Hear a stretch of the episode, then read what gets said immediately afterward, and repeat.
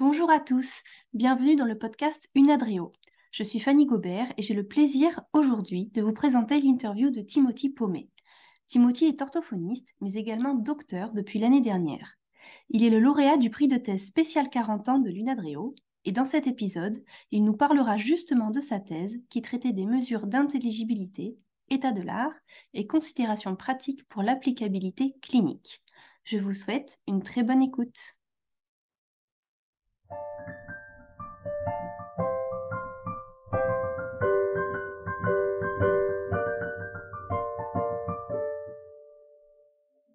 Bonjour Timothy, donc merci beaucoup euh, d'avoir accepté de participer à cette interview euh, pour le podcast Unadrio. Pour commencer, est-ce que tu pourrais euh, ben, te, présenter en quelques mots, donc ton nom, ton prénom et ton, ton, sujet de thèse, puisque c'est de ça dont on va parler aujourd'hui, et puis l'endroit où tu l'as fait et tes encadrants? Alors, merci Fanny pour, euh, bah, déjà pour l'invitation pour ce podcast. Euh, donc, moi, c'est Timothy Paumet. Je suis donc euh, orthophoniste et docteur. Donc, j'ai fait ma thèse à Toulouse, à l'Institut de recherche en informatique, dans l'équipe Samova. Donc, c'est une équipe qui fait du traitement audio et vidéo. Et ma thèse, alors l'objectif à long terme, c'était de, pouvoir euh, proposer un, nouvel outil d'évaluation de la parole euh, en, parole pathologique. Euh, et pour pouvoir arriver à ce but-là, il faut d'abord déjà voir quelles sont, les, quelles sont les, choses qui se font aujourd'hui, quelles sont les mesures qui s'utilisent et quels sont surtout les besoins dans le, contexte à la fois clinique et académique. Qu'est-ce qui t'a amené à cette thèse? Alors, qu'est-ce qui m'a amené à faire une thèse? Alors, c'est pas l'envie d'être riche et célèbre, ça c'est sûr. donc, alors, euh, j'ai fait, euh, je sais pas si tu vois un peu le parcours de, l'orthophoniste en Belgique. Euh, donc, j'ai fait mes études en Belgique. On a deux, deux, manières de faire. Il y a soit la haute école, soit l'université. La haute école, c'est une formation beaucoup plus pratique qui se fait en trois ans. et l'université, du coup, c'est le master en, en cinq ans. Ah, et donc, en fait, moi, j'ai fait d'abord la haute école. Donc, j'ai eu trois ans où vraiment, tu vois un peu tous les cours possibles, toutes les pathologies possibles. Et puis, tu fais beaucoup, beaucoup de stages. Et en fait, bah, je me suis rendu compte assez rapidement que euh, bah, j'avais envie d'aller plus loin, euh, de, plus comprendre la, raison des choses et, aussi de voir un peu, bah, je qu'est-ce qui se fait euh, finalement aujourd'hui dans, tous ces domaines-là. Donc j'allais souvent aller un peu euh, dans la littérature et euh, c'est un peu comme ça que l'intérêt bah, de, la recherche scientifique euh, m'est venu. et à ce moment-là, j'avais envisagé de faire le master donc, pour pouvoir faire une thèse, donc de passer à l'université. Et donc, je me suis lancé donc, dans ce master et j'ai commencé ensuite le master 2 avec Dominique Norsom donc, dans la spécialité voix. Euh, et en fait, euh, bah, c'est Dominique qui a vraiment euh, qui, a éveillé en moi cette envie de continuer finalement. La fin de mon mémoire, elle m'a fait rédiger deux articles sur base de mon mémoire. Et donc, c'est un peu ça qui m'a qui m'a gentiment introduit donc à, ce domaine-là de la recherche. Et donc, finalement, bah, j'ai décidé de tenter, de tenter le coup, de tenter la thèse. Donc, ton objectif de thèse au départ, en tout cas, c'était donc de créer cet outil qui permettrait d'évaluer objectivement la parole et la voix euh, d'adultes euh, francophones, si je ne dis pas de bêtises. Donc, du coup, euh, est-ce que tu pourrais expliquer bah, quelles, ont été les différentes étapes de cette thèse? Quelles sont les différentes études que tu as menées au cours de cette thèse voilà. Euh, alors du coup, quand je suis arrivé, on m'a donné donc le sujet de thèse, c'était euh, l'original, c'était la pertinence clinique des mesures d'intelligibilité de la parole. Moi, je suis parti sur la base de, l'EBP, donc qui, euh, qui, comprend les trois, trois piliers, donc la recherche clinique, euh, la, oui, la recherche pardon, scientifique, l'expérience clinique et l'opinion, l'opinion et les spécificités du patient. Euh, donc, pour le premier pilier, donc la recherche scientifique, donc j'ai fait une, une, recherche de la littérature pour voir quelles sont euh, les mesures acoustiques qui sont utilisées aujourd'hui pour, pour évaluer l'intelligibilité. Donc, qu'est-ce qui est lié à, à la perception de l'intelligibilité? Quelles mesures acoustiques sont liées à la perception de l'intelligibilité? euh, ensuite, au niveau clinique, euh, j'ai fait euh, une, une, enquête où j'ai donc contacté des cliniciens francophones donc, pour voir bah, quels sont les outils que eux utilisent au quotidien pour évaluer la parole de leurs patients et quels sont finalement leurs besoins, quels sont les manques euh, et de ça, en fait, en gros, on croise. en plus de ça, j'avais aussi donc, pardon, le troisième pilier, donc les, patients. Donc, on a fait un petit questionnaire adressé aux, patients aussi, donc là, des patients atteints de cancer ORL, euh, pour voir un peu bah, comment eux avaient vécu l'évaluation de leurs paroles par, par, un clinicien et euh, comment on peut améliorer finalement tout, le, tout, ce, tout ce processus d'évaluation. Euh, ça, et puis en quatrième, j'avais également euh, interviewé des experts de la parole.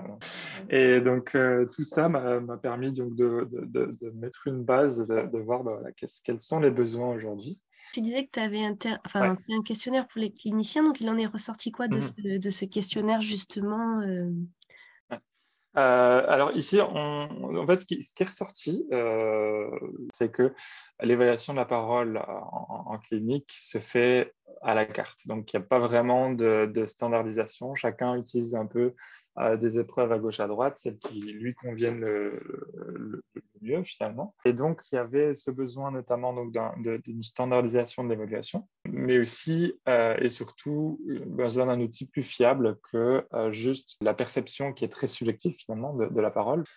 donc, besoin aussi voilà, d'outils plus objectifs qui permettent d'objectiver l'évolution de la pathologie. Et on s'est rendu compte aussi, euh, avec tout ça, notamment aussi avec la revue systématique, que euh, ce qui se fait de plus en plus, donc c'est l'évaluation de la voix, euh, donc vraiment au niveau de la qualité vocale, la phonation, au niveau acoustique. les voyelles sont assez simples à mesurer aussi, mais il manque beaucoup de mesures des, consonnes aussi, qui finalement participent aussi à l'intelligibilité de la parole. et donc, on s'est lancé, on s'est lancé là-dedans, dans l'analyse acoustique des consonnes. Je suis parti sur les moments spectraux. Euh, donc là, c'est ces quatre mesures en fait qui vont euh, décrire plus globalement euh, l'aspect global donc, du spectre. donc on va regarder au niveau des fréquences, ou quand même dans, est-ce qu'on se situe plutôt dans les, dans les hautes ou dans les basses fréquences, mais on va regarder aussi est-ce que autour de ce centre de gravité, est-ce qu'on est plutôt sur des fréquences qui vont s'écarter de ce, de ce centre-là ou est-ce qu'on va être très, très proche de ce centre de gravité? Est-ce qu'on va avoir un pic très prononcé, un pic moins prononcé, un spectre plus plat Et ça, ça a pu être utilisé en, en clinique pour des tests ou autres ou, pas encore parce que c'est pas assez euh, abouti en... Ouais, alors c'est en cours. Donc en fait, ce qui, ce que j'ai, ce qui, s'est passé, c'est qu'on a euh, dans, donc on a fait une étude dans, dans, ma thèse où effectivement on voit euh, euh, alors, ça n'a pas été appliqué en clinique, mais on a fait donc des essais sur d'abord déjà de la parole saine pour pouvoir avoir bah, ces mesures-là, en fait, ces quatre mesures-là, quelles sont, entre guillemets, les normes chez les, les sujets, sujets, simples francophones. Et puis après, bon, l'objectif après, c'était de voir si on l'applique à de la parole pathologique, comment est-ce que euh, les, les, consonnes des patients, euh, on se différencie donc finalement de, de, de, ces, de, ces, normes entre guillemets. Donc l'objectif c'est d'arriver à, distinguer ce qui fait dans la parole euh, qu'elle soit intelligible ou pas, donc entre des patients et des, des personnes sans, sans problème d'intelligibilité a priori. Mmh Mais je suppose que même parmi des personnes qui n'ont pas de difficulté d'intelligibilité, le, ça doit, hum, comment dire, leur production, il doit y avoir des différences inter, interindividuelles assez, assez marquées, non? Oui, tout à fait. Et c'est effectivement ce qui ressortait de, de, l'état des lieux, c'était de dire oui, euh, c'est bien de vouloir euh, évaluer la parole pathologique, mais on sait en tout cas d'où le, fait que finalement ma thèse s'est principalement euh, déroulée sur des enregistrements de patients, euh, de, pardon, de sujets sains, de se dire, ben voilà, on, sait que la parole saine est hautement variable. donc, on, va avoir des accidents de la parole qui sont tout à fait naturels.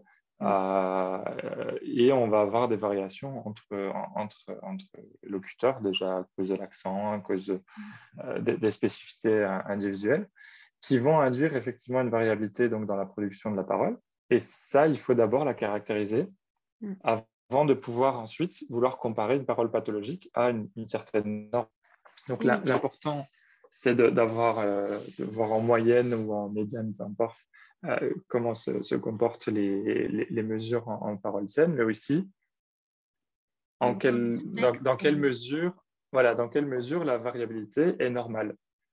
Et quelles sont les valeurs qui, restent dans, cette, dans, cette, dans cet écart type, finalement, dans, dans, cette déviation standard? Et puis, voilà, si on s'écarte de, de, cette variabilité-là, on vraiment dans l'extrême, là, on peut éventuellement parler de pathologie. Et donc, du coup, tu, tu fais quoi maintenant? Et, est-ce que tu as en plus des, euh, des projets euh, euh, Quels sont tes projets? Est-ce que c'est plutôt tourné vers la recherche, plutôt vers la clinique? Est-ce que c'est un, mélange des deux? C'est pas toujours facile, mais voilà, je... Mmh. Ouais. Alors, je fais plus de, de plans à long terme parce que quand j'ai fait mon master, donc moi j'avais prévu de faire ma thèse en Belgique. Euh, je me suis retrouvé deux mois plus tard euh, en France, à Toulouse, du coup. Euh, trois ans plus tard, je me suis dit, allez, je rentre en Belgique. Donc, je suis effectivement rentré en Belgique juste après ma thèse, donc fin 2021.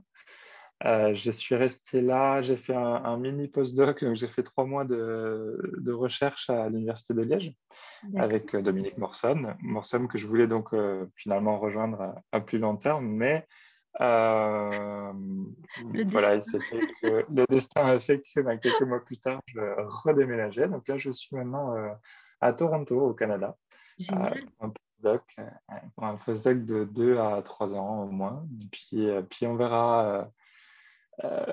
voilà, donc là, je, je travaille toujours dans, dans, le domaine de la parole. Donc en anglais, si je ne dis pas de bêtises, Toronto, c'est. Toronto, c'est effectivement anglophone. Euh, donc là, je travaille sur l'évaluation de la parole, donc toujours côté évaluation, euh, avec beaucoup aussi ce côté acoustique, acoustique que j'avais dans ma thèse, euh, dans la sclérose latérale amyotrophique. Donc, c'est, on est vraiment plus spécifique dans, dans une pathologie.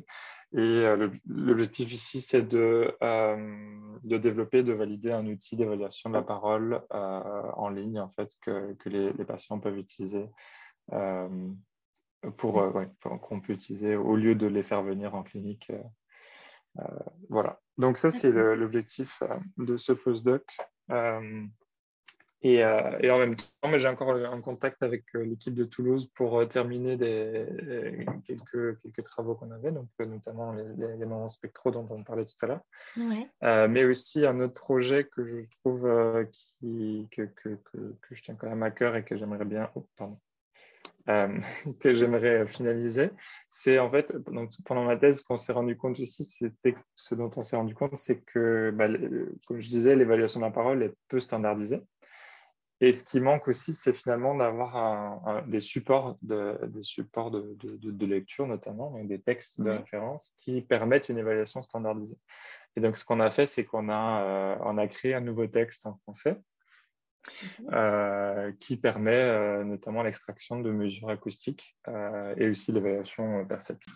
Et, et, alors les projets pour la suite, ben, ça dépendra des opportunités qui vont apparaître, bien sûr. mais je peux peut-être te décrire un peu l'idéal que j'avais déjà en tête il y a quelques années et que, que je, j'y crois toujours. c'est c'est d'avoir effectivement un, temps partiel en, clinique euh, et un temps partiel en, recherche et, ou euh, académique, donc enseignement. Euh, parce que je pense que c'est vraiment très important de garder ce, pied dans, dans, la clinique, parce que c'est bien en tant que chercheur de, voilà, de prendre en compte l'avis des cliniciens, de, de, de, les consulter, mais je pense qu'il n'y a, a, rien de tel que, que, que d'être soi-même finalement clinicien chercheur euh, et, de, voir la, réalité, de la vivre au quotidien, de, l'évaluation de la parole. J'aimerais bien retourner quand même dans le domaine de la voix au niveau, au niveau euh, pratique clinique, au niveau euh, prise en charge, donc phonation, prise en charge de la voix. et puis voilà, on verra bien ce que, ce que, ce que l'avenir me réserve. Voilà, c'est ça. Bah, je te le souhaite en tout cas. Et j'en profite pour te demander, donc tu disais que tu, tu travailles encore avec Toulouse sur ce texte-là qui permettrait de faire euh, une évaluation objective. Euh, il mmh sera disponible pour les orthophonistes euh, et dans, dans l'article par exemple, ou, par exemple si des orthophonistes sont intéressés pour... Ouais. l'objectif, ce serait qu'ils puissent le télécharger voilà. l'article. Effectivement. Mhm. Donc là, on a, on a le texte qui a été créé. et donc, en fait, ce qu'on essaie de, de, de, mettre en place aussi, c'est justement d'automatiser en fait, les, les, différentes extractions de mesures acoustiques qu'on a, qu'on a pu faire. et idéalement aussi de pouvoir mettre à, à disposition des cliniciens cet outil-là qui serait euh, téléchargeable euh, et qui serait facile d'utilisation aussi. Donc, euh, on aurait quand même effectivement cet outil clinique dont on parlait. Qui sera probablement pas complet, exhaustif si on veut. Il y a toujours plein mm-hmm. d'autres mesures qu'on peut rajouter, mais c'est déjà une base des outils les plus, les, plus, les plus courants. Merci beaucoup pour, euh, pour tout ce temps que tu m'as accordé aujourd'hui. C'était vraiment euh, super intéressant. J'espère que les orthophonistes vont découvrir euh, plein de choses. Et je te souhaite plein de réussite pour la suite et puis surtout d'aboutir de, à ton projet ultime de pouvoir lier la clinique à la recherche parce que c'est vrai que ce serait. Je pense qu'il y a beaucoup d'orthophonistes chercheurs qui, qui effectivement en rêve et c'est malheureusement pas toujours facile, mais voilà. et euh, ouais, petit, petit mot peut-être, si jamais il y, a, des futurs, euh, des étudiants qui écoutent. Euh, si vous avez, euh, si, vous, si vous hésitez à faire une thèse après votre, votre, votre, master, j'ai envie de dire, bah, tentez. de toute façon, vous avez un diplôme en poche, donc si ça vous tente, c'est qu'il y a une raison. Euh, et puis, euh, par contre, si vous voyez que ça ne vous plaît pas et que ça vous rend malheureux, euh, voilà, il ne faut pas non plus, il faut pas pousser, mais, mais si, si, vous avez l'opportunité, que vous avez un financement qui se présente, bah, foncez. On a besoin vraiment de, de, de, de, de chercheurs en, orthophonie. C'est un domaine qui se, qui, qui se développe, donc allez-y, rejoignez-nous. de crédibiliser la profession aussi. Voilà, tout à fait, effectivement.